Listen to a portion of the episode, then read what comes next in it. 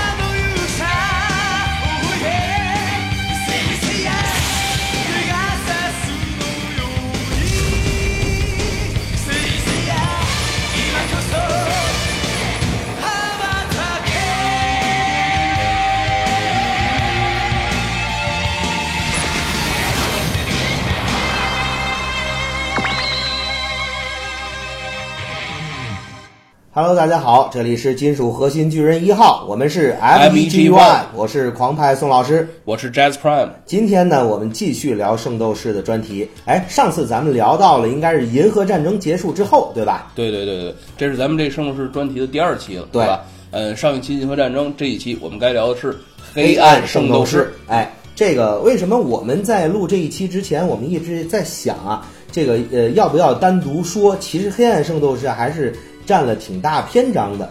哎，我觉得至少是在银河战争之后，呃，白银圣斗士出动之前，让这个我们的这个四小强陷入苦战的这么一个第一个强劲的对手。是是是，哎，所以我觉得，呃，在这个时间呢，理一理这个时间线。但是我发现啊，其实就是从黑暗圣斗士开始，不仅仅是人设，它的这个就是剧情、漫画和动画有多多少少的区别了。呃，我当年就只看过漫画，嗯这个动画我始终没看过。嗯，一会儿吧，一会儿咱来讲讲，我们就理着讲，我们就按着这个剧情呢，呃，理一下，到哪个环节漫画和动画有这个出入的时候，会这个在这里面提醒一下。然后呢，我觉得经我们一提醒，你再对比着看，可能趣味就莫过于此了。嗯哎。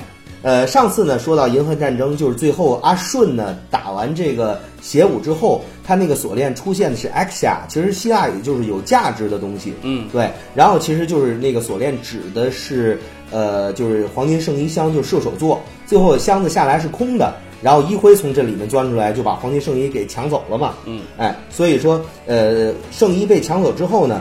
呃，就是四小强就准备想办法这个夺回黄金圣衣，然后当时呢，古拉杜财团的这个纱织小姐啊，就未来雅典娜和这个陈四这个管家就对外这个媒体宣布说，这个呃，我们已经这个终止这个计划了。然后这个银河战争就休止了。休止之后呢，这个就是发现这个四个人呢就有点就没无事可做，就是星矢、子龙、冰河和顺。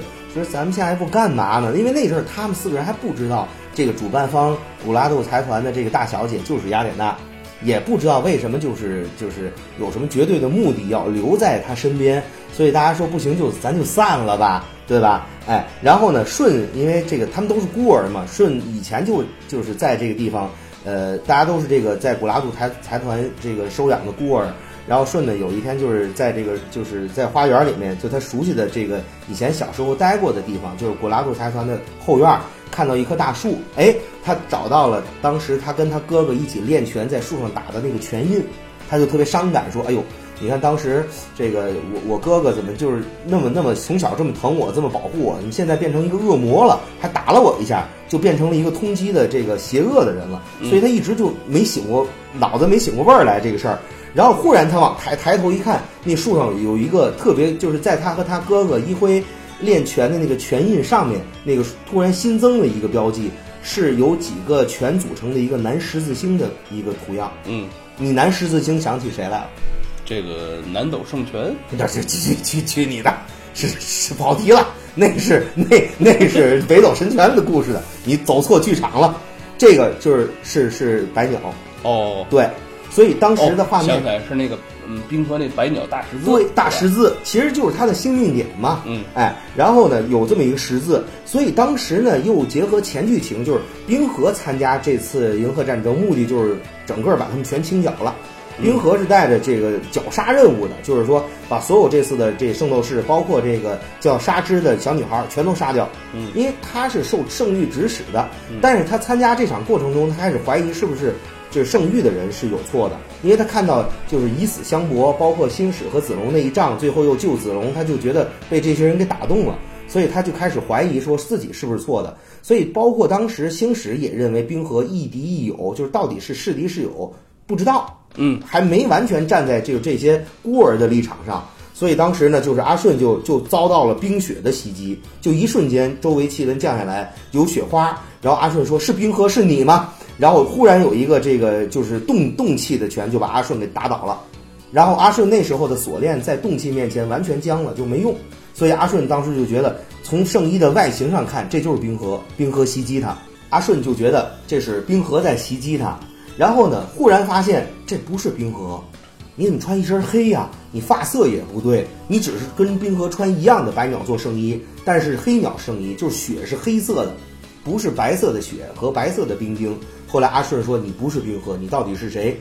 就在这个这个酷似冰河的这个 KO 版盗版山寨版的这个圣斗士再次想置于圣呃在想置于顺死地的时候。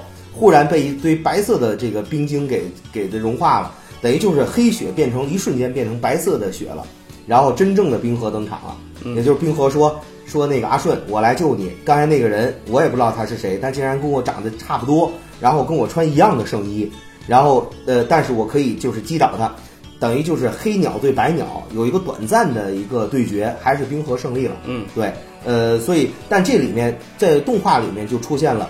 呃，好像漫画也一样，就是四天王同时登场，但只不过都是影子。嗯只是白鸟先登场了。其实它不叫白鸟，叫暗黑天鹅。嗯，咱这边这个漫画翻译叫白鸟座，对或者黑暗白鸟、暗黑白鸟，啊，实际上这个应该是天鹅座，对吧？对，Swan，Swan Black Swan，对这个这个 Swan，然后呢，这个呃，最后就是没打太多，然后就说我们等着你决斗，嗯，带上你们手中的黄金圣衣的部件，嗯。哎，咱们决斗。其实，在这里面要说一下，在正式打这个这个黑暗四天王之前呢，就是大家圣衣已经被这个分解了，嗯，你知道吧？因为上次就是讲，呃，一辉偷走圣抢走圣衣啊，抢走圣衣之后，让他几个影子就把圣衣给拆解了。拆解之后呢，其实，在动画版里加了一个细节，就是呃，一辉已经穿了这个射手座黄金圣衣一秒钟的时间。哦，还有这对情节，对，漫画就是可没有就是就是他们从这个竞技场抢走圣衣的时候，最后这几个人就是影子啊，黑暗凤凰聚到一起的时候，等于把圣衣给凑整了。嗯凑整之后，一辉说就拿手碰了一下那个头盔，然后整个黄金圣衣就发光，就穿在一辉身上了。那一瞬间，星矢从大门里面就进到那个仓库里面，就是他们的据点儿，嗯一脚就把那个一辉给踢出去了。然后一辉穿完之后，刚穿一秒，黄金圣衣就被星矢给踢飞了。哦，等于从他身上给剥落了，剥落之后，等于就变成了零散的部件了。然后这个一辉就说：“咱们每个人拿一部分，咱赶紧逃，因为我们就是他知道影子的实力肯定打不过星矢他们，但是经过一番的这个激战之后，呃，等于星矢、子龙、冰河顺四个人各抢回了一部分。嗯，哎，等于就是最后呢，就是星矢和子龙冰和一呃和这个阿顺抢回的是左腕儿、右腕儿、左腿和右腿的铠甲。哦，哎，等于就是头、肩、胸、腹、腰这几个铠甲的部件，就是射手座的圣衣，嗯还在一辉手里。所以说，等于现在就是说，一辉拿了一部分，那个星矢他们拿了一部分，对，然后才有了这次决战。就说先试试这个呃黑黑天鹅偷袭一下这阿顺，试试实力怎么样，嗯然后咱们决定挑战。后来我发现他们可能做了一个评估，就是觉得顺太弱了，没问题，打这几个没问题。但是遇到冰河，当时冰河的实力要强过顺的，嗯，对，或者说，呃，顺当时是没有觉醒自己就是动杀气的阿顺，啊，或者也许他当时被偷袭了吧，没准备啊。对，总之，这个圣黄金圣衣当初被分成这么九份儿，对吧？嗯九个人拿着，呃，呃，星矢、子龙、舜、冰河他们四个人各拿一份儿，对然后那四个山寨货也各拿一份儿，对，还有一份儿在这个一辉手里，一对你管他们叫山寨货是吧？黑暗圣斗士，你说这个正牌儿有这么四个人，那个黑暗圣斗士恰好有四个跟那一模一样的，他怎么就对应上了呢？这个你说这是有目这个的的。我我说一下，在这里咱解释一下黑暗圣斗士是什么概念啊？嗯其实有八十八个星座，对吧八十八个星座对应的是八十八件圣衣。黄金圣斗士是黄是圣斗士的顶点，十二件。嗯，也许就是说黄金圣斗士有十三个，因为有二爷嘛，就双子座可能多出来一个。咱先不算蛇夫啊，就是说从地上的一九九零年的圣战里面有有十二件黄金圣衣，然后这个白银圣衣是二十四件，嗯，青铜圣衣四十八件，嗯，当然有一些是圣衣当没有主人的时候，圣衣是不觉醒的，嗯嗯对，那你算起来还差四件，嗯，对吧？有人这里面有不同的说法，我们稍后在专门说八十八星座里面会。就是我们会说这个几种流传在坊间不同的说法，嗯。有的人说这个三件是这个日冕的这个圣斗士，就是真红少年传说的三个传奇的阿波罗、太啊，这是一个剧场版啊剧场版。剧场版原创动画。呃，阿波罗是这个太阳神对。雅典娜的哥哥，对吧？他带来三个日冕圣斗士，这三个人，哎，有三件圣衣。对。嗯，还有一件，当然他们那第一种说法就是说是水晶圣斗士，就冰河在 TV 剧集里的失误。就是动画版原创的一个人物，对对吧？对，另外一种说法就是在 G 系列里面，就是圣斗士 G 系列是那个另外一个这个同人片吧，已经被官方承承认的啊，也作为一个衍生品，以这个艾欧利亚为主角的狮子座的，说这个是呃青铜圣衣是四十八加四。哦等于就是五十二件青铜圣衣，只不过有四件是有这个特殊使命的。还有另外一种说法，就是变成冰斗士，就是当时封印海皇之后，留下四个人看管这个这个呃什么什么各种冰域啊，就冰地狱那些。哦，好像冰河的漫画有一个番外篇，哎对是那几个人吗？对，当时有哦另外一种说法。至于这几种说法，稍后我们再探讨啊。这个呃，这里面有一个误区，就是黑暗圣斗士不算是八十八个圣斗士里面的角这个角色和配比。嗯，就是说，呃，黑暗圣衣和黑暗圣斗士不算八十八个圣斗士，也就是说，某种意义上讲，黑暗圣斗士它就不是圣斗士。明白。你你可以这么理解嗯，对。其实怎么说呢？就是黑暗圣斗士给大家这个就是简单概述一下，就是以死亡皇后岛为基地，然后被雅典娜遗弃，然后又当不了圣斗士的这帮把灵魂出卖给恶魔的邪恶之徒。然后他们圣衣哪来的？你知道吗？他们圣衣可能是自己造的。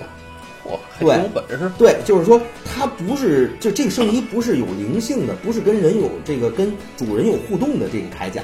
那果然还是山寨货呀，这呃，对，你可以这么理解，但是车田大神也没有具体解释太多，就是关于这个黑暗圣斗士的这个圣衣是怎么回事儿，有可能也是神力。我猜想可能这还是漫画连载初期呢，当时对于这个故事整体设定还不那么清晰，对，还没有一个完整设定，对所以才会有黑暗圣斗士这么一个。但是呢，你知道在《冥王神话》LC 就提一句啊，在番外篇里面，首代目呃这个应该叫呃手代木妹妹是吧？手代木老师手，代木老师，手代木老师，呃，我看见这个胖乎乎的女生就觉得特可爱。这是 呃，宋老师刚刚说这个《冥王神话 LC》呢，是哎，也是一个漫画，对吧？是一个呃官方授权一个漫画作品。对哎，讲的是一个二百四十三年前前传上一次圣斗士圣战的故事。对，那上一次呢，在这个《冥王神话》里面，呃，在番外篇里面也是涉及到了黑暗圣斗士的故事，是这个巨蟹座的马尼戈特和这个双鱼座的这个雅百菲卡两个人去讨伐黑暗圣斗士，就这帮黑暗圣斗士做大了，而且能力能能掀翻黄金圣斗士，哦，这是一个番外篇，对，等于是祭坛座，你知道吗？百里是祭坛座，就是上一届的那个嗯，百里是哎上一任教皇的兄弟，兄影子影子教皇嗯嗯，哎，结果他这个副教皇吧，副教皇吧，对。二把手。结果这一件传奇的圣衣竟然有了黑暗圣衣哦，它是用黑暗的邪力形成的这个圣衣，所以说你说它这个具体怎么形成，你也不好说。然而在那个网飞新剧里面，就是网飞就拍了圣斗士的这个三 D 的这个，啊，就是这个近期这个 Netflix 网飞，对哎，他们那个上线了一部圣斗士的动画，对哎，同时有这个英文配音和日文配音，对，哎，是把这个圣斗士彻底重置，但是我跟你说，这里的黑暗圣斗士也不一样，是吗这里这里黑暗圣斗士是科技，就是它是用射手座黄金圣衣的一个这个右腕儿的这个铠甲的部分，加上科技，造成了黑暗圣衣。翻模了，呃，对，你可以这么说。对，这可能是第四方什么的。对，先弄树脂膜是吧？然后翻模一下，对量产。所以说呢，这个就是怎么总总而言之，就是这个黑暗圣斗士是属于不入流的。但这些圣斗士本身都是在希腊圣域接受过，或者是圣斗士集训地接受过正规圣斗士训练，而且实力不俗的人。所以大家请认准了，盗版的圣斗士不是圣斗士，只有少年战部出的圣斗士才是圣斗士。对对对，所以我们要买正版，我们要支持正版。啊，只有万代出的圣斗士才是圣斗士。对，然后呢，这个呃，所以他们其实就是说是一堆，你可以从概念上来说是一堆不入流的，嗯但是其实刚出来时就让这个四小强陷入苦战的，就是确实有一定实力。呃，或者说这帮人原本是有实力成为青铜圣斗士，对，但是因为哎，可能呃这个人堕落了或者方向走错了，最终没有被选上成为圣斗士，对不落选，但是实力也很接近的。对，然后黑暗圣斗士的首领呢叫江葛，嗯，啊，，Jago，，就是你 你你知道吗？就是从这个圣斗士官方给的资料，这人的出生地来自于萨摩亚，萨摩亚是哪？对，就是一独立的一个一个一个一个一个一个地方。哦，这萨摩亚你不你不觉得听着耳熟吗？萨摩耶，也不是，就是 就是那个在最近要热映的这个《速度与激情》的这个特殊任务这一集里，哦，就是强森和这个呃郭达老师郭森斯坦达老师在 巨石 强森，对啊，和郭森斯坦达老师，我现在已经杰森斯坦森啊啊对对对，我习惯叫郭老师，就是就是他们俩一起演的。然后这里面就揭揭示了这个强森，强森这里他那个就是演员的那个名字叫 Luke Hobbs，、就是然后说他这人就是萨摩亚的，哦，萨摩亚就是一帮黑大壮，哦身上有有刺青，有点像印第安后裔那种。明白了。对，就是大壮，然后特厉害，还特别那个泥土，那个就是怎么讲，特自然，特 feel，特特特那个的那种感觉。呃，大伙儿记住就就有这么一个地方，对但是盛产的都是巨石强森那样的，哎，对对对，你这么理解就行了。对，所以你说黑暗圣斗士当时就是设定这个这个首领江葛就是一不是一善茬，嗯就看着特恐怖那种。然后我我觉得就是圣斗士后来有一个专门出的圣斗士资料档案，嗯是官方发售的。你看这黑暗圣斗士这四个人啊，就是到今天还有很多人吐槽黑暗四天王怎么长得这么像，哼圣衣也一模一样，然后长得也一样，这就瞅准，说不定是粉丝团之类的。对吧？你你你黑暗天马长得跟星矢这么像，黑暗那个白鸟长得跟冰河这么像，就黑天鹅。嗯黑暗天龙除了眼睛跟天龙不一样，都是长发、俊朗、高挑身材。然后那个黑仙女长得也有一点女性化，也是一个对，就特别秀美的一个，就是怎么会这么像？后来他们说这是你不能较的真儿，你知道吗？就是就是你你不能较真儿，因为当时呃，就是我小时候看《黑暗四天王》的时候，我第一反应不是说觉得哎你偷工减料了，你是一 bug 了，我是惊悚，嗯就是觉得你好像来自于镜像世界的你一样，嗯你本来是一个就是一个正派人物，突然有一天从一个镜子里出现一个跟你完全相反的，跟你长得一模一样，是你的另一面。我觉得这可能是就是带来一种惊悚感。嗯，这就好像有人在盯着你一样，哎对把你所有的你这个外形、你的能力全部都复制了一遍。嗯，是挺意外的。这就好像遇上跟踪狂了。对，等到后来我们买万代的圣斗士模型的时候，才明白这一切的一切就是为玩具重涂，你省事儿。你想从圣衣大系，我买的玩具比较多，都是正版玩具啊。然后 还有就是后来的那个万代的安全帽的那种，就是不可动的拼装，它给你是两套声音，你知道吗？哎，我知道，对，等于那个就是一套原色，一套黑暗圣斗士。对，等于你那个就是你两个都能组，你不需要你的人物素体就不需要再买第二套了。嗯，你说这个可能怎么说？就是前期啊，就是为卖卖玩具嘛。这个漫画刚刚连载的时候，啊，后面是否能改编动画，实际上还不那么确定。是是是，能否出玩具也不知道，所以前期我觉得想的还真没想到能到想到玩具这份儿上。嗯你要这么说也是，你要说他一开始就想到重出玩具，毕竟他不是这个年代做的动画，是奔着这个产品去的。是呢。哎，你要是想要这个出产品，那干脆后面那些新的新角色多来点重涂不就完了？结果后面反而好多这个新形象的圣衣或者名衣或者林衣嘛，对吧？跟前面没有重复的。总而言之，我觉得这个设定，我觉得我还是能接受，我觉得还行。但是你看他刚才说到他那个官方的设定资料，我们说我们都知道未来的星矢是未来的天马座继承人，sorry 是射手座继承人，嗯，呃，天龙是未来的天天秤座继承人，嗯，然后这个白鸟是未来的水瓶座继承人，嗯，而在官方漫画里也证实了未来的仙女座是未来的处女座继承人，对，处女座是，呃，对，仙女座是处女座继承人。但是你看他这个给的资料是星矢、冰河顺、子龙，他都是按着这个他未来继承的这个星座和穿上黄金圣衣的那个出生年月算的。嗯就星矢是射手座，子龙是天秤座，然后那个阿顺是处女座，嗯然后那个冰河是水瓶座。但是你看啊，他给黑暗这个四天王，这不是黑暗四天王这个天马是七月份出生的，也不算是射手。嗯，对吧？然后那个我还专门查了一下资料，黑黑天龙是那个那个八月八月十号出生，对，那个黑仙女是十月四号，这山寨你不可能对，连生日都山寨啊。对，然后那个黑黑天鹅是二月二十八号，就是跟他们那个就都继承不了。嗯这里面就说明一什么问题？就是呃，坊间有很多圣迷也在说，你看了吗？他们为什么走入邪道变成黑暗圣斗士？就是因为出生年龄不对，你再怎么努力，你都你没生这日子就不行。没找到合适自己的一个星座。对对，那而且他这个国籍设定也特别有意思，就是黑天马是以色列人，嗯，呃，或者说是修炼地在以色列，然后黑天龙修炼地在波兰，然后这个呃黑仙女在土耳其，然后这个黑天鹅在这个这个呃好像是是是在哪儿我忘了，反正反正就是就是欧洲的那个二二三线的国家那个，土耳其也算好地方。了。呃对。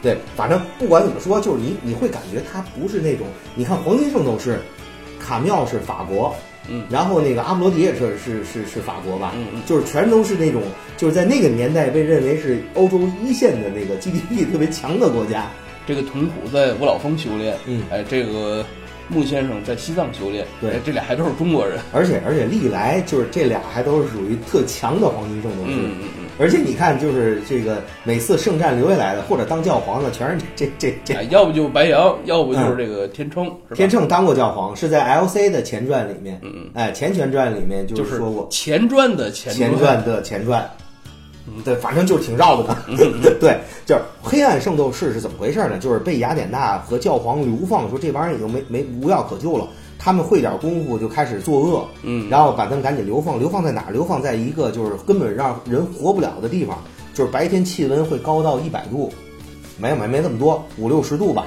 晚上气温会降到零度以下，然后经常火山喷发，火山喷发的时候就有一百一百多度了。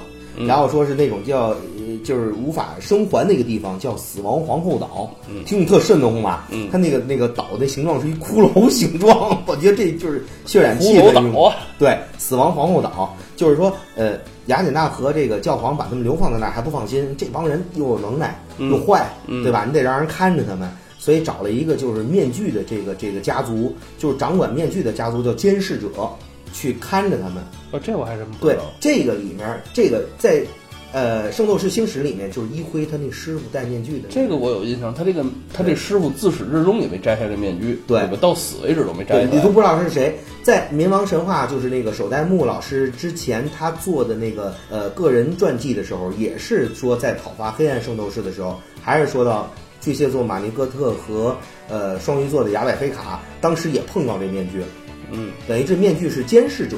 嗯，对，那我们现在就是简单说一下这这个故事情节，其实是按照两条线分着的，一条线呢是黑暗四天王的决斗，嗯另外一条线就是子龙修圣衣去了。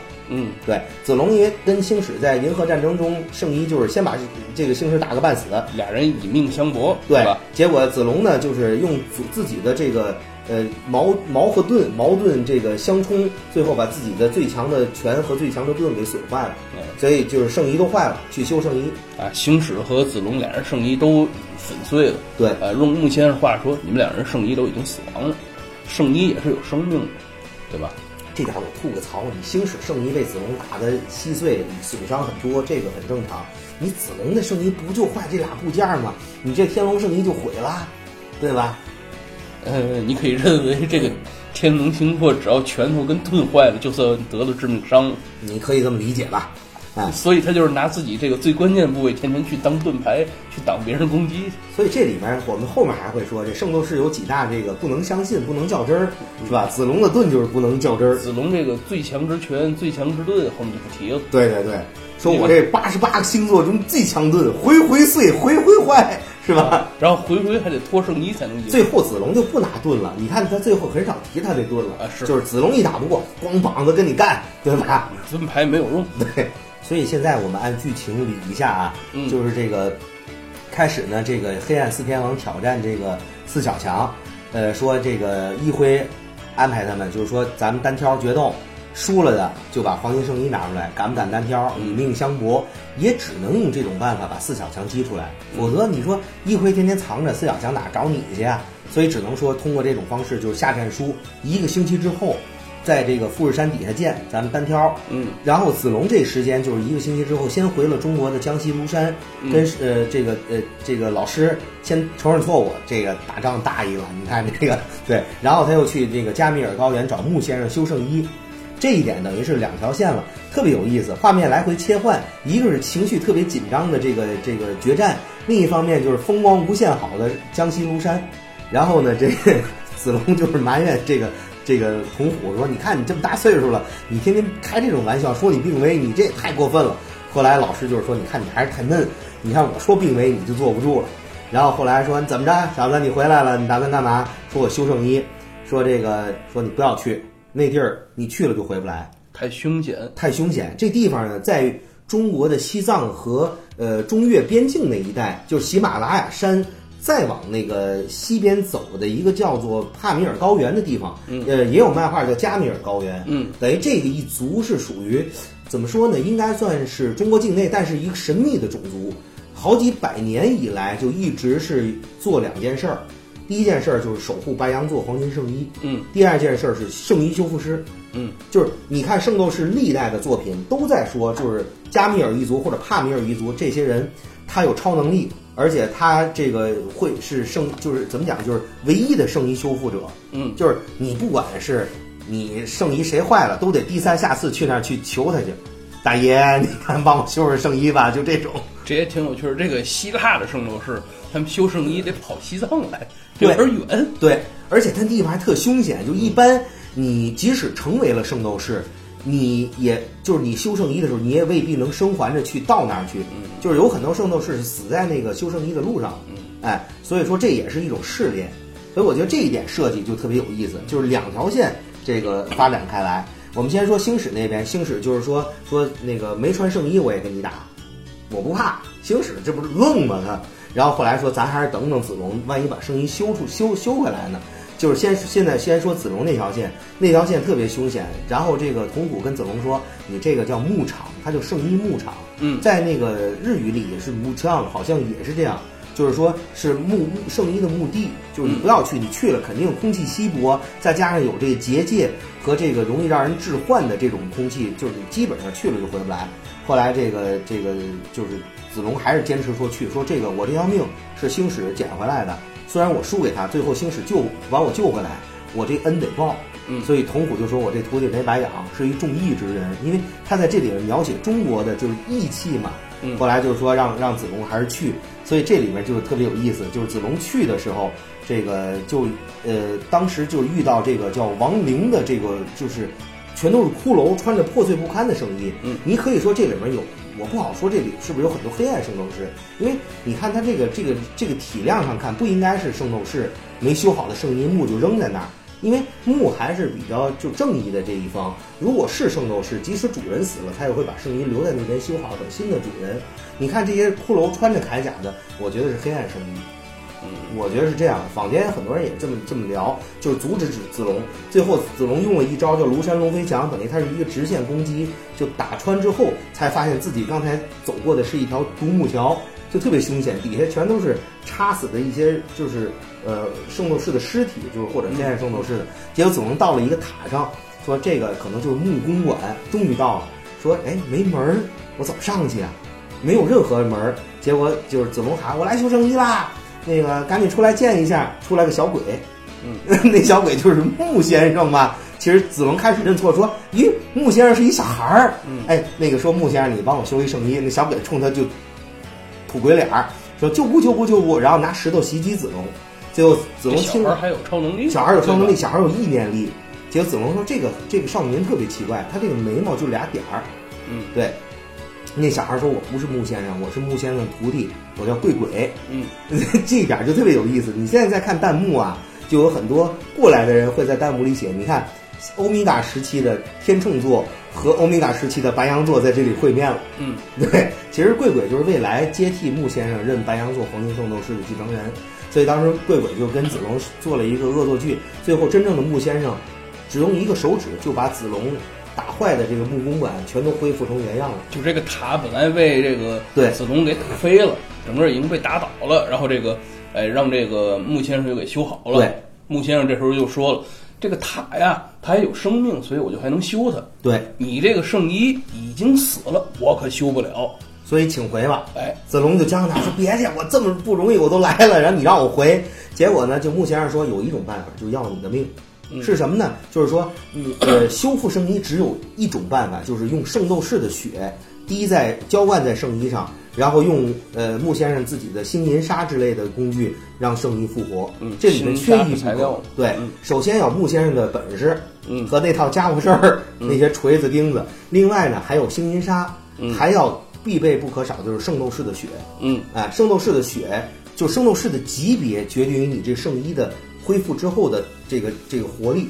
嗯，所以当时就是说你这圣衣修不了了，这里圣衣死了，圣衣是活的。所以在这里面也是给了一个概念，就是第一次说圣衣不是一个简单的铠甲，它是一个说白了可以说是一个有灵魂的东西，它会跟主人有一个附和和相互的呼应。然而当圣衣死的时候，你就只能用圣斗士的血来救活他。最后就是问子龙，你愿不愿意去牺牲你的命救？子龙想了一下，就是说救，毫不犹豫。毫不犹豫，就说我这条命都是就特别义气，可想而知车田老师是多喜欢中国的这个子龙这角色，他把中国这个仁义礼智信和这个就是忠孝义这种感觉发挥的淋漓尽致在子龙身上。仁义礼智信，忠孝悌仁。啊，忠孝悌仁，对，所以就是你看这些中华传统的美德，全都让子龙一个人扛了好多次，所以可见而知这个车田老师对子龙这个角色的偏爱。所以子龙就没犹豫，马上就切腕，就是说这个我愿意为我这个两家圣衣复活献出生命。在这个圣斗士故事里面，星矢是男一号嘛，这个子龙接近就是男二的位置了，待遇也是很高嘛。嗯嗯，所以说，在这个呃恢复圣修复圣衣的时候，子龙的血就已经开始就流到一半了。一般来说，人体的血只要失掉身体内的一半，就已经可以说死亡了。子龙是圣斗士，他也扛不过这一点儿，结果就是到到一半的时候，子龙就倒下了。嗯这时候没说他是死是活。然后呢，这个画面一转，就到了那个决战的时候了。所以说，在黑暗圣斗士跟这个四小强约战的时候，你知道这个约架地点设在哪儿吗？我记得是富士山是吧？对，是富士山路，那个字不念立啊，那个繁体字叫路。富士山路青木园就是富士山底下的那一片林海里。哦，我知道树海，对这个挺有名的自杀圣地，对是吧？基本这人进去你也就出不来了。对，这约架地点具体在这个林海的这个富士山青木园的西南方的石峰穴。嗯石峰穴这里面就特别可怕，就是说，呃，它这里面有很多的这种怎么讲，就是呃传说了，恐怖的传说，就是人一旦进去就出不来。嗯，而且方位感是缺失的，就是你拿指南针，你进入林海之后，你是没有任何方向的，而且全都是树林。我觉得这一带可能跟这个火山喷发的岩浆导致的这一带的这个词很乱有关系。嗯可能那有什么矿吧？就你知道，就是在日本，他们说这个这这个青木园是自杀圣地嘛，嗯嗯嗯很多人其实也就是他们甚至每一年的三月份都要组织一批救援队去过去去捞尸体，就这里面有人自杀了。嗯其实有相当一部分后来就是在媒体上报道说，不是这个人想死，是困在里面死掉了，就出不来了。嗯，对，所以到晚上会有很多的雾气，就是特别恐怖的那种，就跟小宇宙的结界一样。所以我觉得这个就是容易你怎么讲，选择这个地方，就是让很多呃知道富士山底下这个有这么一个恐怖传说的地方，放在这儿增加那种恐怖气氛。然后，其实你知道，就是官方设计里面，富士山底下有很多种隧道，就是火山岩浆走的这个隧道，就是传说中有一些隧道进去之后，直接通富士山的腰部位置。嗯，对，它里面就是说，它有很多的传说，到现在没有人去真正到富士山里面去探寻过，所以富士山很多的传说现在流传至今，就是说里面有很大的洞穴，里面是有地底人啦，有各种传说。哎这不就大伙儿瞎猜呢吗？对然后第一站、嗯就是星矢准备打这个天马之前，贵鬼来了。嗯贵鬼说：“哎，是不是就你们仨？对吧？是子龙的朋友吧？” 那贵鬼特别可爱，说：“那个，我我我我我把圣衣给你们带来了。那个这个个星矢说，每个人手里系一个铃铛，这样的话呢，星矢先生，您有一份快递，请签收。对 对对，请签收，然后你一定要给好评哟。对，然后就是星矢说：“我等子龙来，为什么子龙没来？”后来贵鬼说：“子龙来不了。”啊，然后说这个有可能，呃，他就这个就是为了救这圣衣，他已经可能牺牲在路上了。嗯啊、那个我是托子龙把圣衣送过来的，哎，是子龙托我呃，子龙托我把圣衣，对对，送过来的。结果星矢就泪奔了。星矢说：“哎呦，这个真是够朋友，但是这个子龙来不了没关系。”然后星矢把一个铃铛，这个准备了四个铃铛，就系在手腕上。就是这个富士山它下面啊，嗯，哎，洞穴特别大，然后这些人呀，他见不着，呃，可能很容易走散了。但是带上这个铃铛有个声音，它在洞哎穴里面，你稍微叮叮叮响，回声特别大。啊，所以就能找到其他这个队友嘛，对对吧？所以当时呢，星矢给冰河和舜一人一个系在手上，自己也系在手上一个，最后一个铃铛给贵贵说：“我相信子龙会来的，嗯我相信他没这么容易就这么死掉。嗯他来了你就给他。”嗯，然后贵贵说：“行，我在这等着吧。然后你要加钱，对吧？快递你要加钱。”然后他们三个人就进进洞穴了。星矢先进洞穴之后，发现这个山就是里面这个石峰穴里面就空间特别大。然后星矢对战的是天马了，当然黑暗天马。黑暗天马，嗯，然后这特别有意思，战斗特别简单，上来黑暗天马先马上黑暗流星拳，我等你不耐烦了，先打了一下，然后这个星矢中了一下，呃，我记得漫画里好像是这样，那个黑暗天马打出黑暗流星拳，然后星矢好像呃任何伤害都没有，对。然后这黑暗天马就惊了啊，难道你躲过了每一拳？然后星矢说不，至少中了五六拳啊对对对对对但是因为我这身圣衣是这个子龙用鲜血换来的，嗯新修好的圣衣，所以我身上呃丝毫无伤，没有任何伤害，对吧？对马上行使反击天马流星拳，一下就把这个黑暗天马打趴下了。对看起来这个黑暗天马不堪一击，但是这个黑暗天马临死前就说说了一句恐怖的：“话，哎，你马上就要知道这个黑死拳的恐怖了。对，”说完这话，这黑暗天马应该就咽气了，咽气了。是吧？但是那时候特别，我小时候看动画时候毛骨悚然，是吧？首先是造气氛，嗯再加上镜像我说的那种气氛，就跟你长得一样的人，就好像自己打自己。，对，然后最后他说了一句话，他在那儿临死前冷笑，就趴在地上说这样说，你马上就知道我打的黑死拳的恐怖了。他这个黑死拳，我们后面就知道，这个星矢身上会有好多黑斑，然后这个黑斑重拳的地方有一些黑斑，后来这黑斑就遍布全身了，是吧？哎，当这个扩散，哎，这个这就好像星矢中了毒一样，是吧？他这个拳是穿穿过圣衣啊，让你圣衣表面没有伤，嗯。哎，直接打到你的肉体内，嗯，这招挺狠的，我觉得。嗯。然后呢，第二幕冰河对黑天鹅，嗯，总之这个，哎，我再说一个，刚才这个就这个黑死拳，这攻击还有延迟性的，对啊不是即时产生效果你。中毒你也不可能马上中毒啊，它是让你慢慢扩散的这种，是是对吧？你慢慢感染嘛。嗯。然后这个说到冰河啊，冰河跟白白鸟这一战，这个呃黑鸟这一战，嗯黑天鹅这一战最有意思。其实大家到现在很多人还津津乐道的记得是，就是上来这个说这个终于堂堂正正的决斗了，结果呢这个黑天鹅打了一下，冰河依然纹丝不动。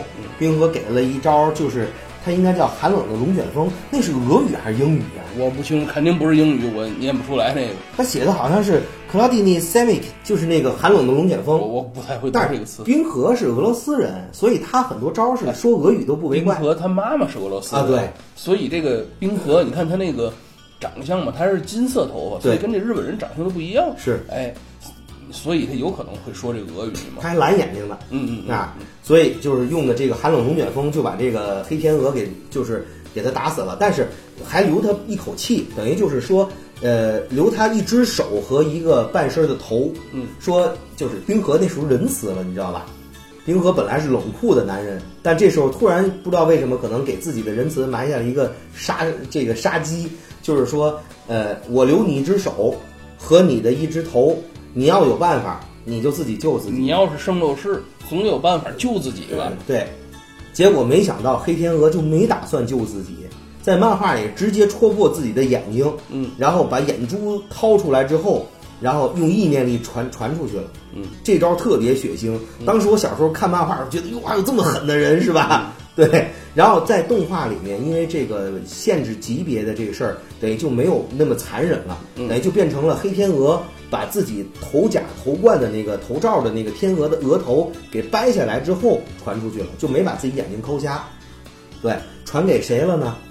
传给了一辉。嗯，后面就为冰河的败北埋下伏笔了。嗯，然后我们继续往下说啊，然后呢，这个星矢这时候就开始已经这个黑死的这个这个这个拳已经就中了全身，全身都发黑了。嗯，就整个这人已经变成一个非洲人的皮肤了。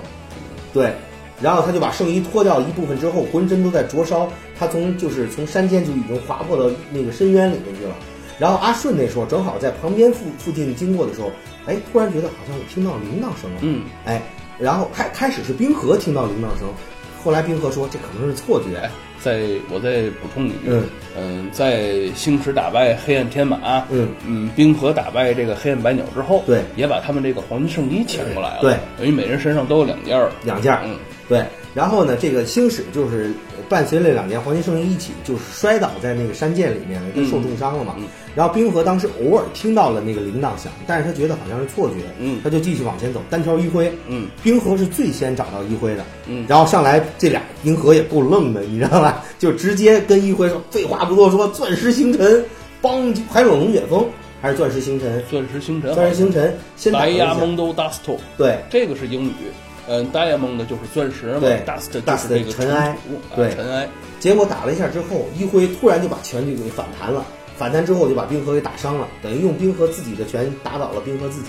嗯冰河就特别纳闷儿说：“你第一次见过我的拳，你怎么会识破我的拳的破绽呢啊，这就是圣斗士有这么一个设定，？”对，同样的招数对圣斗士是没有用的。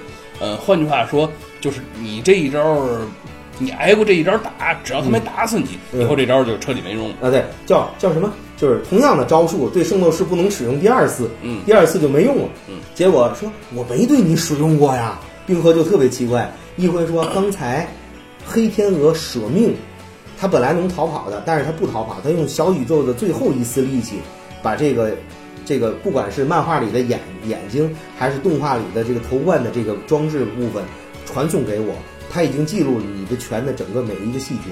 嗯，这个漫画里面眼睛传送是有解释，说这个人在临死前会将呃生前所看到最后一幕牢牢记录在啊对对有这个细节，对吧？嗯。那么动画里这个天鹅头是怎么个意思？上面还有个微型摄像机是怎么着？我当时也觉得奇怪，然后这个一辉要怎么放这个？还得接个 USB 插口，接个显示器里。不知道。那时候估计还得电视，可能还得转，估计可能还是那个录像机 VHS 什么的。可能看完录像带做好了准备，哎哎，结果一招就把冰河给给打倒了。然后这时候就是一辉特别特别厉害，嗯就是这时候用了凤凰幻魔拳先打了冰河，嗯，让冰河又陷入到这种意识的这个这个意就是自我意识的里面，嗯等于他一就是冰河看到了幻象，他又回去救妈妈，等于这他回忆起当年，哎，他他跟他母亲在这个西伯利亚，对。然后那个乘在一艘船上，他们这个船正好遇难了，哎，这个冰河的母亲救了冰河，然后自己留在那困在那艘船上，那艘船沉了，然后他妈妈这个也就就死在死在那个船里面了，主要是在一个船舱里面，对。然后恰好因为西伯利亚那个地方特别寒冷，对。所以他母亲那个尸体啊也特别完整的保留下来，而且那个据说水流也不是特别急，所以他那母亲应应该是以一个在死之时候的那个就是容貌，然后被完好的在那个就沉船里面保存下来。嗯嗯，冰河为什么当圣斗士？这里面也解决，等于把冰河的身世之谜给揭开了。嗯，冰河每当圣斗士的目的就是为了能看他妈妈。哎，这冰河成了圣斗士之后嗯呢，他就可以打碎这个西伯利亚的这个呃这个冰层吧，然后他可以下到这个海里边去。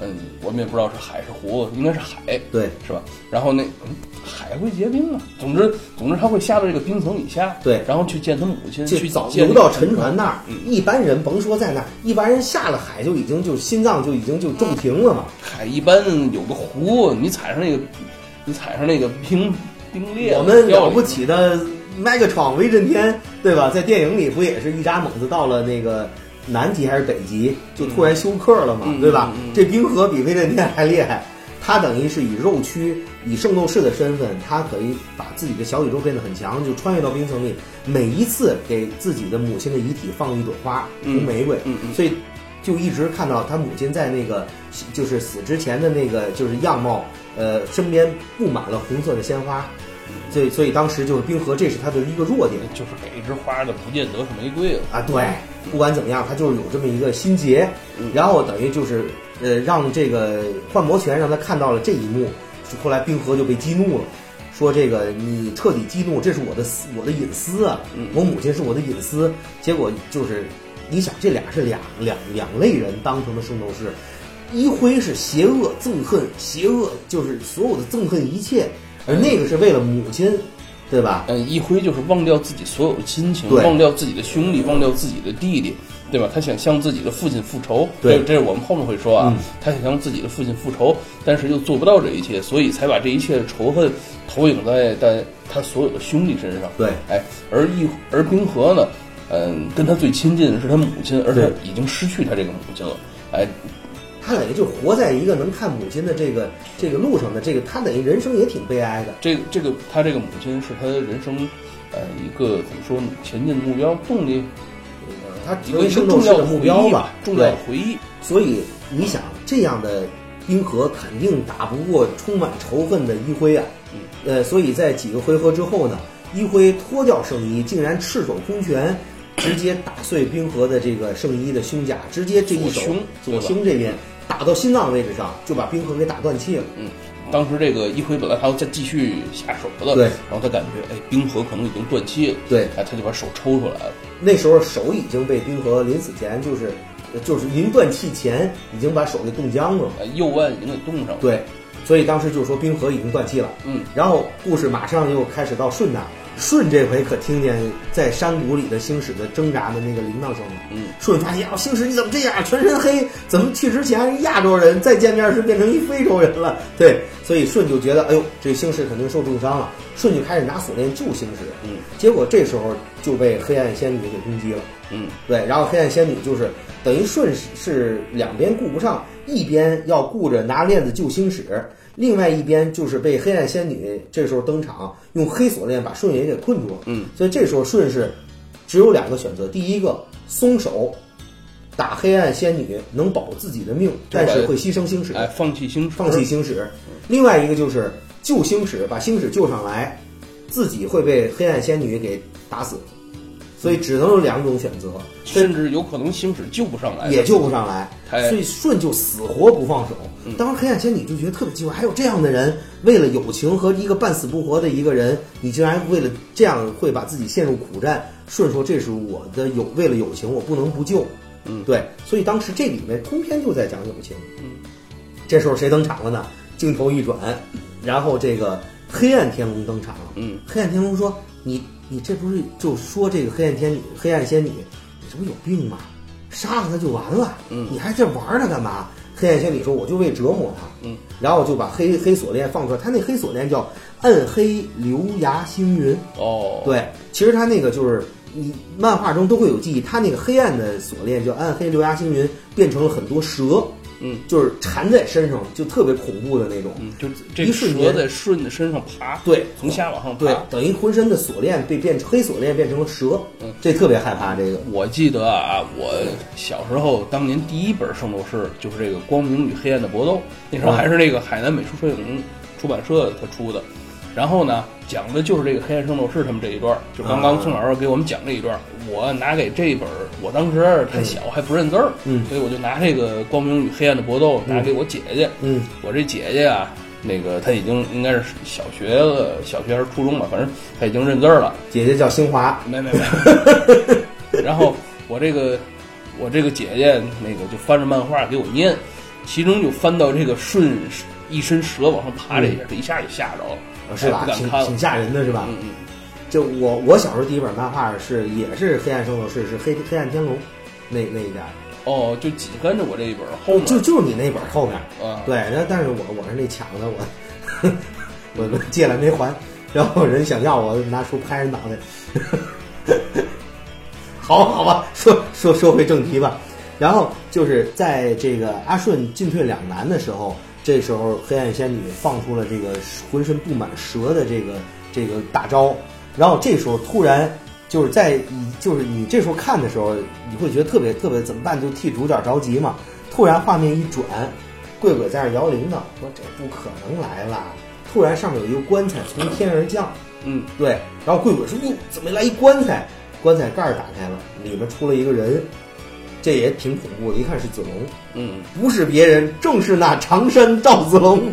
没有没有没有没有，开玩笑，就就是一个字儿，是是，就是子龙从那个棺材里躺，就是就起来了嘛，然后开始就是呃，就那点儿也挺惊悚，那点儿把我吓一跳。嗯我说这怎么有人从棺材里还坐起来了？太惊悚了。这棺材还能飞过来，对，但是在动画里不是这样，动画里是最早就是离远看有个人影，嗯后来是穿着圣衣的子龙来了，哦说我不是鬼，你看我还有脚呢，还踢了两下，嗯啊，后来子龙那个星就是贵鬼特别高兴，说呀你活了，就来回在他身边转，就特别好。但在漫画里是子龙从棺材里起来之后，穿上黄这个这个不是穿上天龙座的圣衣，带上铃铛，就是星矢给他留的铃铛去赴战去的。在这之前呀、还有一段回忆是这个子龙用自己身体那个鲜血，嗯去救这个圣衣嘛，对然后这个穆先生受他要他个这就解，释为什么子龙死而复生了。哎，嗯，实际上是这个穆先生替他点了这个止血，对哎同时跟他说，你如果人体失掉三分之一的血，这个圣斗士也扛不住，人就必死无疑。嗯但是尽管如此，子龙还是给这个圣衣献血嘛。对，呃，穆先生受到这份精神的感动，就把他给救了。但尽管如此，嗯、子龙能否活下来，还要看他自己小宇宙。看他造化了。哎，对，对，结果最后穆先生救完他之后，子龙还是活了。嗯，但是穆先生会提醒他说：“你现在的这个身体是严重缺血的，你不能参与战斗。你稍微再受一点伤，你可能就会马上没命。”就是你再失点血，你马上就完蛋了。对，子龙即使这样，还是带着这个就是友情的这种执念去上战场了。嗯，哎，结果呢，这个最后子龙碰到舜的时候，就是把这个舜拉起来之后，把星矢拉上来，然后舜这时候终于没有星矢的负担了。哎，开始不是，开始是星矢放弃了，把锁链砍断了。是这样。呃，舜之前面对一个困境嘛，对吧？一方是这个他想救星矢，另外一方面呢，他受到这个黑暗仙女攻击。嗯哎，这时候，呃，星矢呢，为了让舜可以自保，可以让他救自己，所以他主动切断了锁链，然后这个星矢就掉到这个更深的深渊里面去了。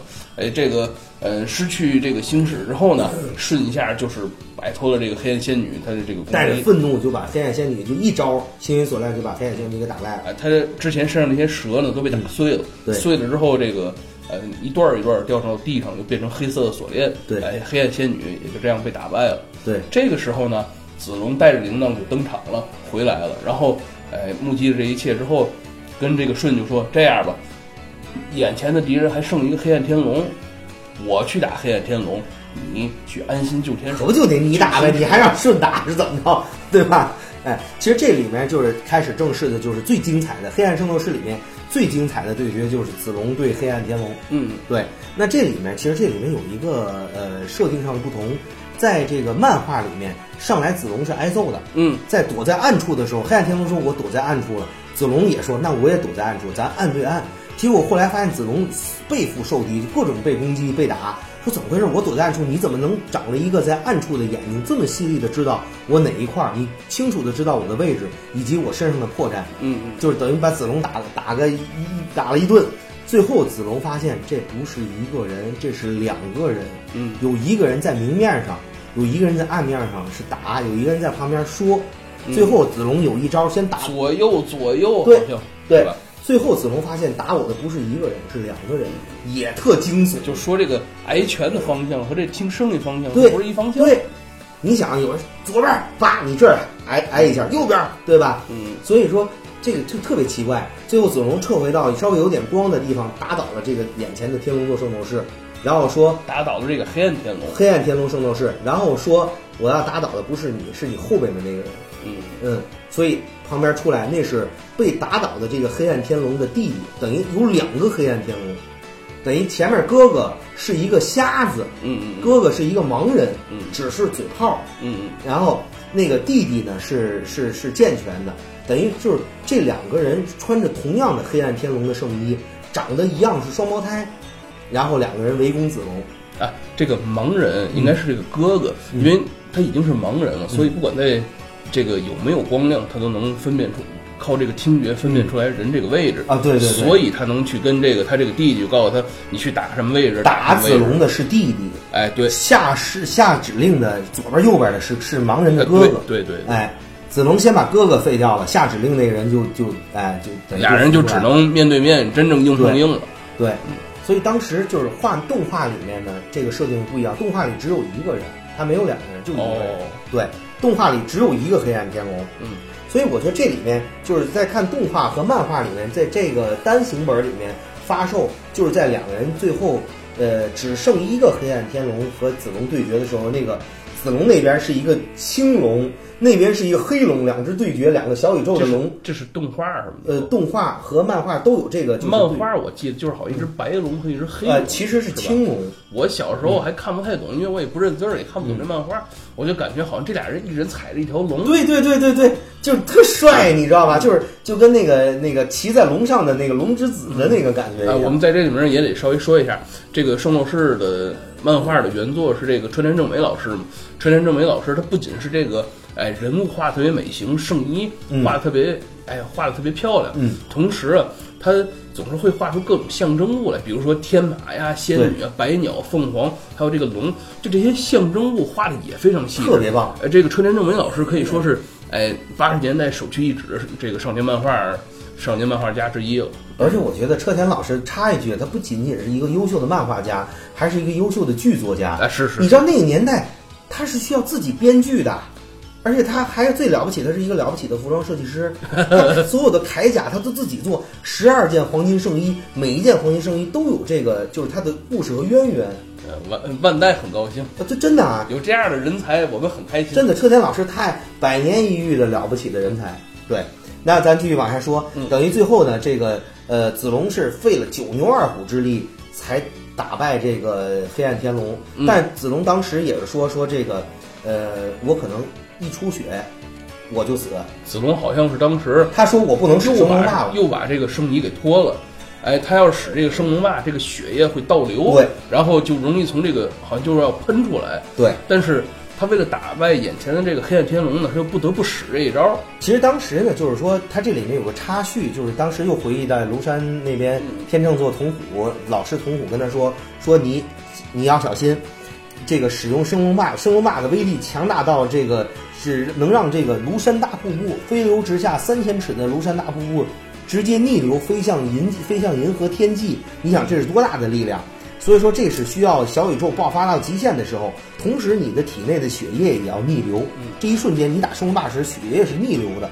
飞流直下三千尺，疑是银河落落九天，就这样的银河，它都能让它逆流。你想升龙霸威力是多大？嗯然后这个等于就相相应的，也就是说，它体内的这个细胞也会破碎。嗯，但是那时候，如果你的毛细血管也破碎的话，等于就等于子龙打出升龙霸的时候，毛细血管会碎，会破，破就会流血，你已经没血了。嗯，你这时候打一出一招升龙霸，必死无疑。嗯，所以子龙尝试着说，我如果不打出不干掉眼前这个敌人的话，星矢和阿顺还要被这个强大的敌人攻击。嗯，我豁出去我这条命，我已经从黄泉路上走回来一回了，嗯我不在乎再走一回。嗯，我这条命无所谓，为了友情。嗯嗯，我这一拳打出去之后，然后打倒了黑暗天龙了。嗯没想到子龙那时候说，就躺在一片血泊之中，说完了，我生命就此终结了。嗯，结果黑暗天龙又站起来了。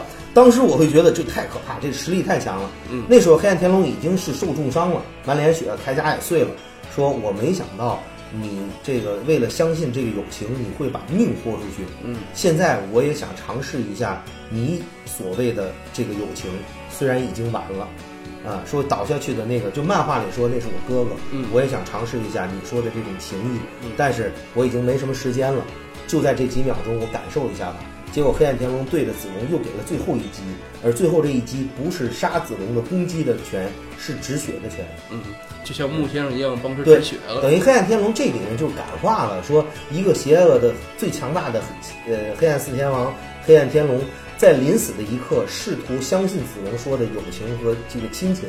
嗯，在这个黑暗四天王里面啊，这个黑暗天马、黑暗仙女和这黑暗白鸟，嗯都是这个特气焰特别嚣张。嗯哎，你来了，嗯看看咱俩谁强，对看我不把你打趴下。熊孩子对，只有这个黑暗天龙呢，是一个特别沉稳的状态。对对这个，嗯、对于子龙他没有任何的不尊敬，是吧？对于对手，他始终是一个哎特别亲。一看这就比那三个熊孩子要成熟很多。哎是是是嗯是。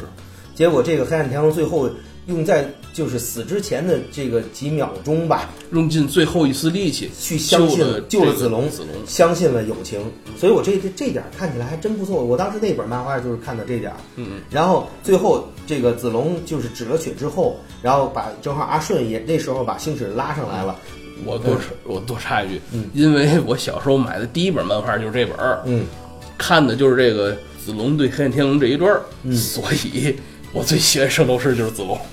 其实我也比较倾向子龙，因为对，因为他确实厉害。这就是你留大长头发的理由吗？我头发剪剪短好多了，嗯。好吧，然后这个把星矢救上来之后，星矢整个人发黑了。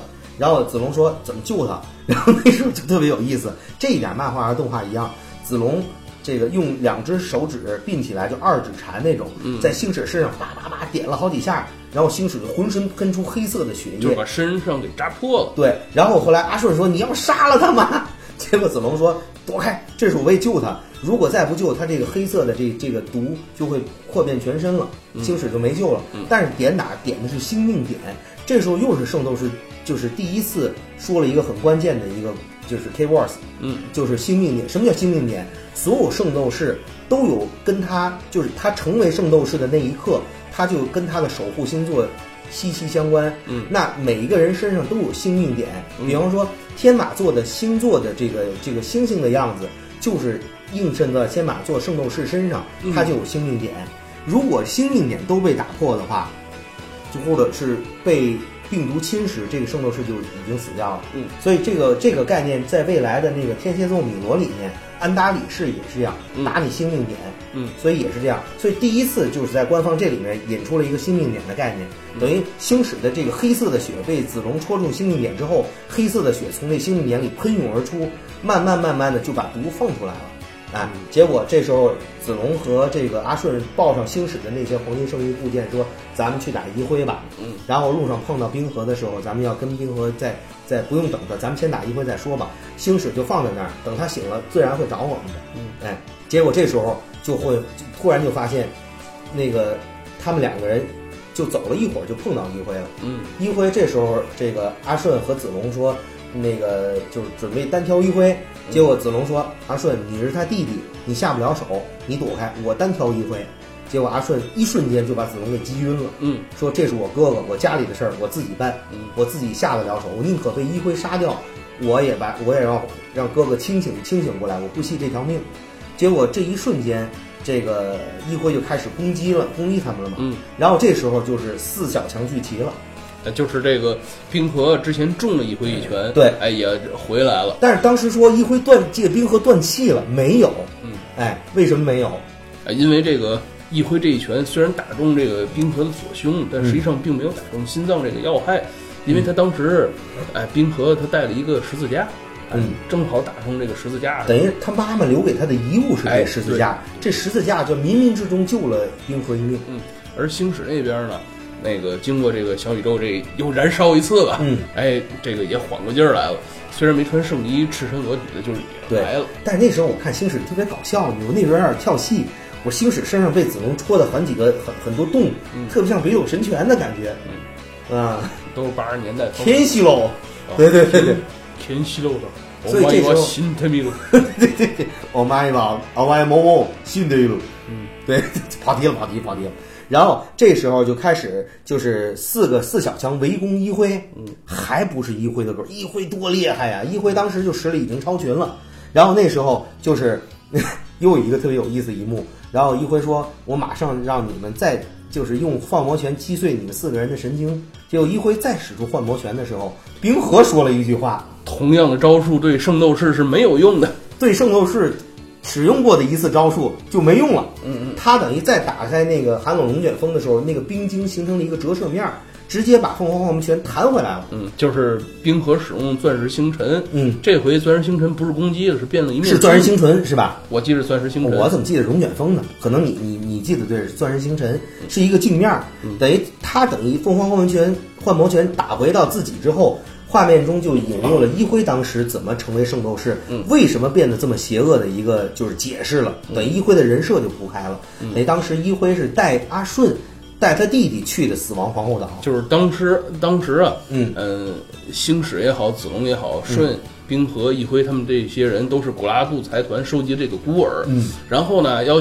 送训练他们成为圣斗士，就要把他们送到世界各地去训练去。对其中这个舜抽到就是这个死亡皇后岛，对但是一辉就听说这个地方是个凶险之地，去的人十有八九就回不来了。即使回来的是就是已经精神不正常。是的，然后这个一辉就主动说：“这个不能把我弟弟送到那儿去，我去不就完了吗？”护地狂魔哎，这是可以说是还是一个挺温柔的一个哥哥吧。是，所以和现在就是就是邪恶的一辉形成一个特别大的反差。是的这会儿就揭开一辉是怎么从一个温柔的男子汉变成了这么邪恶的人。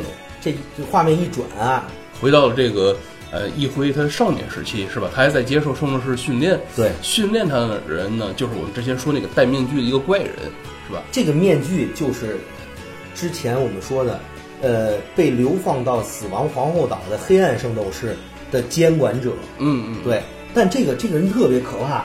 这个站在一辉面前的这个师傅的这个人，培养成一辉成为圣斗士的这个人，简直就是一个恶魔。嗯，身高特别大，然后浑身全是伤疤，嗯戴着一个像像以前古印第安一样的那个就是呃那样的面具。像印加那种。印加对印加文化那种呲着牙眼睛往前凸的那种面具，那面具看住了特别邪性的面具，然后特别可怕，不知道这个人任何身份叫什么，来自哪儿，有什么绝招，是怎么回事儿，全都不知道。嗯，然后这个人就是一辉的师傅，然后就是每天打一辉，把一辉往死里打，说你就要憎恨憎恨憎恨憎恨一切，憎恨一切憎恨一切，说你不能留有任何的这种呃怜悯之心。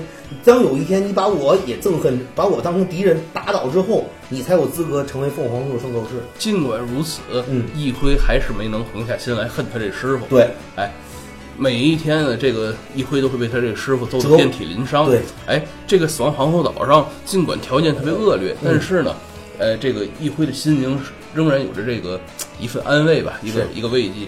就是这个死亡皇后岛上有一个少女叫艾斯美拉达，嗯这个艾斯美拉达呢是个美少女，嗯长得像谁呢？长得跟一辉的弟弟顺一样。顺特别像，就是颜头发颜色不一样。阿顺是亚麻色的绿绿头发，嗯，然后顶着绿头发，然后阿斯美拉达呢跟顺的脸长得，你想顺得多女性化，然后这个艾斯美拉达就是跟他换了一个发，就是发色，连发型都差不多，是挺漂亮的女孩。然后好像很很小就被卖给了一个农户，天天被农户打。在这个岛上当奴隶。对，艾斯美拉达是他师傅的女儿，你知道吧？啊，这我不知道。啊，是动画和漫画这一点又不一样了。哦，动画里面师傅是有名字的，叫哦古鲁迪，哦他的女儿是艾斯美拉达，我记得漫画里面这师傅没有名字，没名字挺神秘的是吧？啊、少女跟他也没关系，艾斯美拉达跟他没关系。对，但是艾斯美拉达成为一辉，在这个怎么讲，就是呃邪恶过程中，或者是被煎熬的过程中，唯一的一个生就是寄托了吧，嗯哎，生命寄托了。一辉这个师傅为了训练一辉嘛，嗯。哎，想让他憎恨，哎，憎恨世间的一切，就当着他的面儿将这个艾斯曼阿达一拳给杀死了。对，哎，这个艾斯曼阿达死在这个一辉的怀里之后，呃，一辉也万念俱灰，一辉开始万念俱灰，因为他唯一的一个精神支柱没了。嗯倒塌之后，一辉那时候就开始发狂了，就已经。然后在动画里说，你怎么能杀自己的女儿呢？哦，对，是这样。然后最后，一辉等于埃森美拉达死之后，一辉一瞬间就憎恨的火焰在他身体燃烧了，小宇宙那时候就觉醒了，后面应该是一个凤凰火凤凰。嗯，然后他师傅说：“对对，就是这种，就是这种憎恨的火焰。”嗯结果以前呃，一辉其实有实力碰到他师傅的胸口，但是没打没打下去。师傅说就说废物，就那个就是没能力，软就是窝囊废，软弱，软弱。结果那一瞬间，一辉一拳就把他师傅给打穿了。嗯结果师傅说：“你做的对，你现在终于能成为凤凰座圣斗士。”嗯，然后我用命相搏，等于他师傅等于就是死在一辉手里了。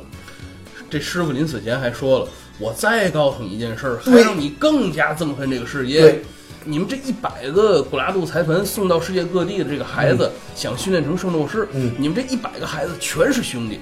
你们的父亲是谁呢？就是这个古拉杜财团的老板程户光他正。城户光正，但是你现在恨他吧，恨恨极了。一想辉说了，我要把程户光正杀了。对这人太可恶了。这师他这师傅就说了，你想杀他吧，你杀不了，他已经死了。对一辉就说了，好，那我就要把这个城户光正所留下的一切都毁掉，把他所有的孩子都杀了。包括现在成为圣斗士的这些他的兄弟们，对，甚至包括跟他同一个母亲这个亲弟弟舜，对，连他也要杀掉，连他也成了一辉的目标。所以这个师傅也是是这个打击三连击，嗯嗯。对嗯，之后呢，这个一辉呢，他就踏上寻找这个呃凤凰星座圣衣的这个旅途。其实这个也挺坑的。你告诉你你已经有圣斗士资格了，但是圣衣不在我这儿，你得自己去抢去。嗯这怎么这么就特别邪恶，特别混乱？然后他开始就讲到，他开始单挑这个黑暗圣斗士，上来一帮黑暗圣斗士根本不是一辉对手，一拳打一片。然后后来又碰到了黑暗四天王，瞬秒，瞬秒这秒杀黑暗四天王。你想那阵儿就已经是很厉害，没穿圣衣的一辉秒杀黑暗四天王。然后到最后这个最后一关江哥就是我们刚刚说这个江哥，对是吧？江哥上来有一个地狱火、地狱火焰的一招，嗯好像叫叫什么什么 flame，就是地狱火焰这个，Inferno Flame，我好像是这个。我瞎说的。嗯，好吧。地狱火不就 Inferno 吗？然后就把一辉烧了一层表皮，嗯，结果一般人就说就已经被烧成渣了。嗯一辉后面就那时候小宇宙崛起，后面有一团火凤凰，说你这团这团火连我一点皮毛都伤不了，因为我是从地狱地狱来的。然后一招凤翼天翔就把这江哥就是先先是打了一个那个呃凤凰幻魔拳，嗯让江葛自己中了幻魔拳之后，嗯一瞥就把江葛瞥到岩浆里面去了。嗯江葛败了之后，一辉就开始穿上这个传奇的凤凰座青铜圣衣。嗯漫画里这一点有一点特别奇怪的，就是跟这个动画里有点不太一样的。漫画就是讲一辉穿上这个凤凰座青铜圣衣之后，一回头，黑暗四天王率领所有黑暗圣斗士在他旁边。一辉说：“怎么着？还想寻仇吗？为你们的江葛报仇吗？”黑暗四天王下跪说：“我们臣服于一辉大人，嗯我们效忠于你。嗯整个死亡皇后岛就是你的了。嗯你现在是死亡皇后岛的主人，谁穿这个凤凰座圣衣，谁就是凤死亡皇后岛的主人。谁穿上这件圣衣，只要他配得上，他就是死亡皇后岛的主人。对，这跟雷神托尔这锤子差不多呀。啊，反正就是一个象征。结果漫画里就讲，他刚穿上圣衣不久的时候，他就说准备大开杀戒嘛，嗯组建这个黑暗的这个兵团。嗯，他把这帮黑暗圣斗士也都派走了，这时候就他孤身一人了。对嗯，然后来了一个金灿灿的人，嗯，带着光，带着各种珠光宝气就来了，一看起来想必就是一个来头不小的人。呃，宛如佛祖一般的降临。嗯然后这个人就是处女座黄金圣斗士沙贾，嗯是说我本来是前来讨伐江葛的，嗯因为江葛作恶嗯，但没想到你把江葛杀了，然后一辉就开始冲这个凤这个沙家攻击嘛，打出来他的绝招凤翼天翔，没想到在沙家眼中就是一阵风，嗯说这个你这个小招，你只不过是如来佛祖上的一只小猴子而已，然后天外有天啊，你在佛陀的这个手掌上跳舞，对，你太过渺小，太过不自量力。好像只用了一小招就把凤凰座一辉就给打得半死了。嗯对，然后这个，然后就是最后一辉问他说：“等等，你为什么不杀我？就你不是为讨伐这个皇后死亡皇后岛，你为什么不杀我？”后来沙家说了一个特别有意思的事，为日后黄道十二宫两人相遇埋下伏笔，嗯说你看起来充满邪恶，其实你是把正义压在心底，小子，你还挺有意思。我现在不杀你，嗯所以我觉得这一点就是一个闭上眼的一个超越接近神存在的一个这个沙迦呢，他嗯是印度修炼的一个黄金圣斗士，他也是呃十二黄金圣斗士的一员。这时候也告诉我们一新概念，说，哎，除了这个普通青铜圣斗士之外，上面还有更高级的，更高级的哎，，他应该是漫画里第一个登场的黄金圣斗士。对，就是第一个穿上黄黄金圣金圣衣登场的因。为当时木是没在那个时候设定里说木先生是黄金圣斗士，故事一开始，实际上这个狮子座艾欧里亚，啊，对艾欧里亚，然后这个呃木先生也登场，只不过这个人红狐也没穿登场了，哎对对对，对都不知道这是黄金圣斗士对对对对，对。所以这是第一个穿黄金圣衣确定黄金圣斗士身份的，大伙儿才知道哦，原来黄金圣衣穿上是这个样子真。漂亮。当时看完以后，我说这一身得多少钱？嗯 全是金铠甲。然后当时把一辉打倒之后呢，这个给一辉留了一个活口。然后这时候一这个一辉的这个自我重的这个幻魔拳就意识开始恢复到他面对这个这个回到现实了嘛。还还留一点儿这个，呃，沙家就说啊，嗯，我先暂时消除你的记忆，你会忘了我这个人，哦，对，对吧？当我们下次再相见的时候，你就会想起我来了，我的恐怖之处你也会回忆起来。哎，这就是像刚才宋老师说的，为以后他们两个人再次相遇，哎，这个凤凰与处女之战留下伏笔。对，嗯，这时候这个呃镜头再拉回到现代来，这是在这个富士山底下，嗯呃，一辉一个人独自面对天马座星矢、天龙座的子龙，嗯，百鸟座的冰河，以及仙女座阿顺舜，这也是他的亲弟弟，对吧？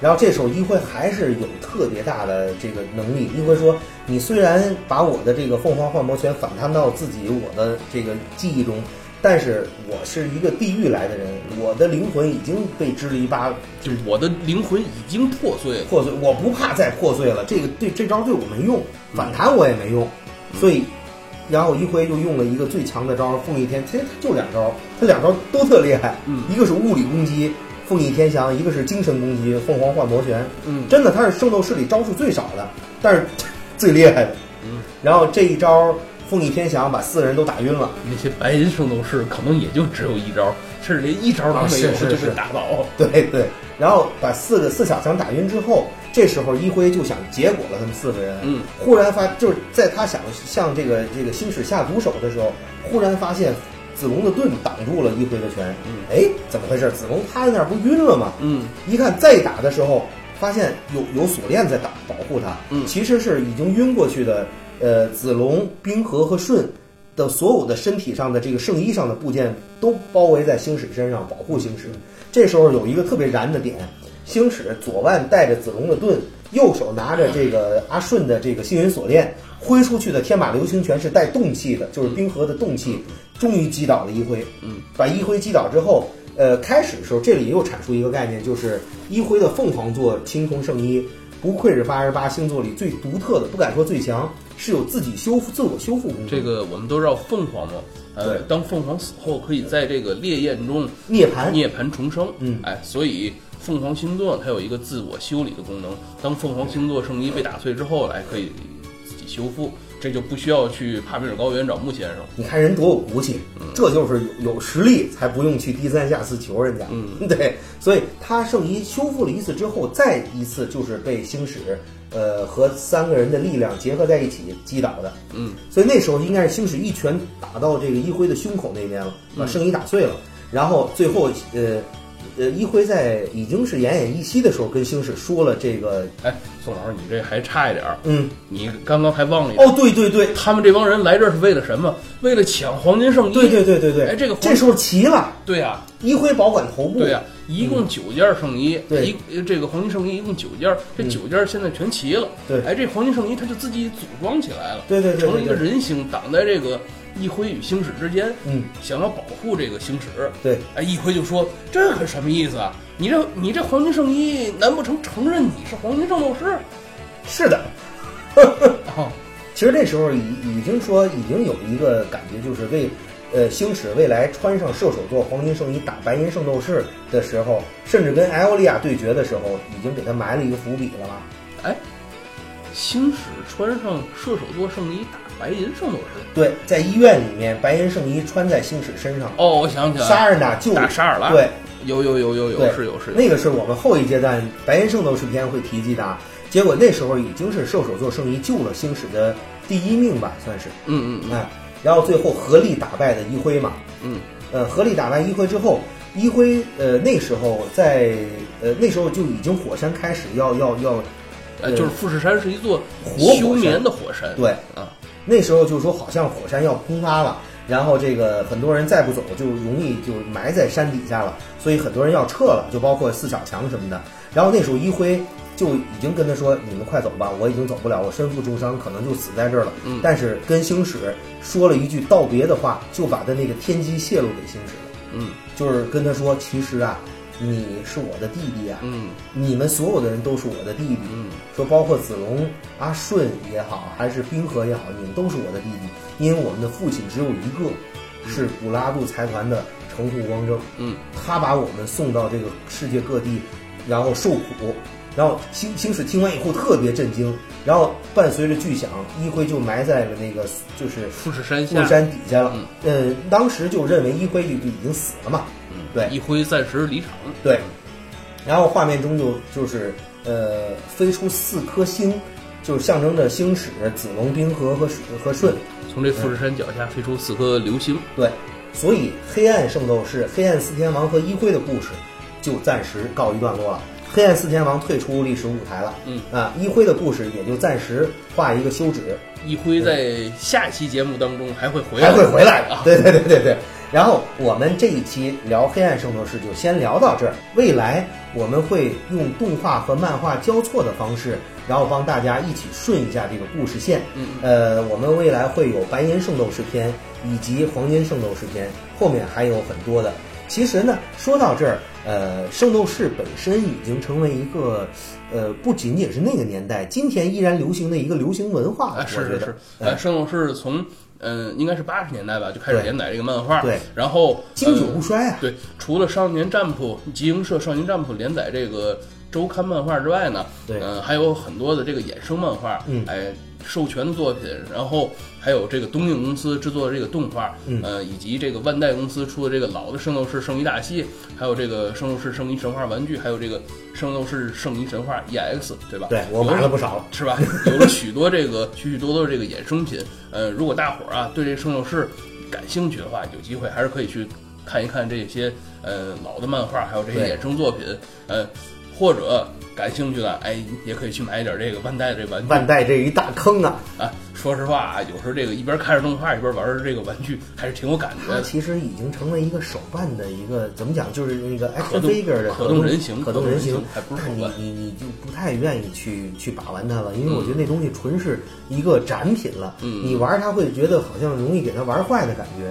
嗯，呃，不管怎么样，我觉得，呃，你是看集英社的或者 Jump 的漫画也好，你是买万代的这个手这个呃可动人形可动人形也好，怎么样也好，毕竟是支持圣斗士。嗯我觉得大家呃也在此呼吁大家要抵制盗版和山寨，嗯因为毕竟呢，呃，你可能图一时之快，但是你有可能会损害这个 IP 的利益。未来如果大家都不注意，都不从我做起，一旦盗版商做大了，可能未来我们就没得可玩了。嗯嗯，哎是是。我觉得就是从我做起吧。嗯哎，那我们今天先到这儿，后面会开启白银篇。嗯嗯，好，今天我们节目就到这儿了。呃，我们是金属核心巨人一号，我们是 MEG MEG One，拜拜。大家再见。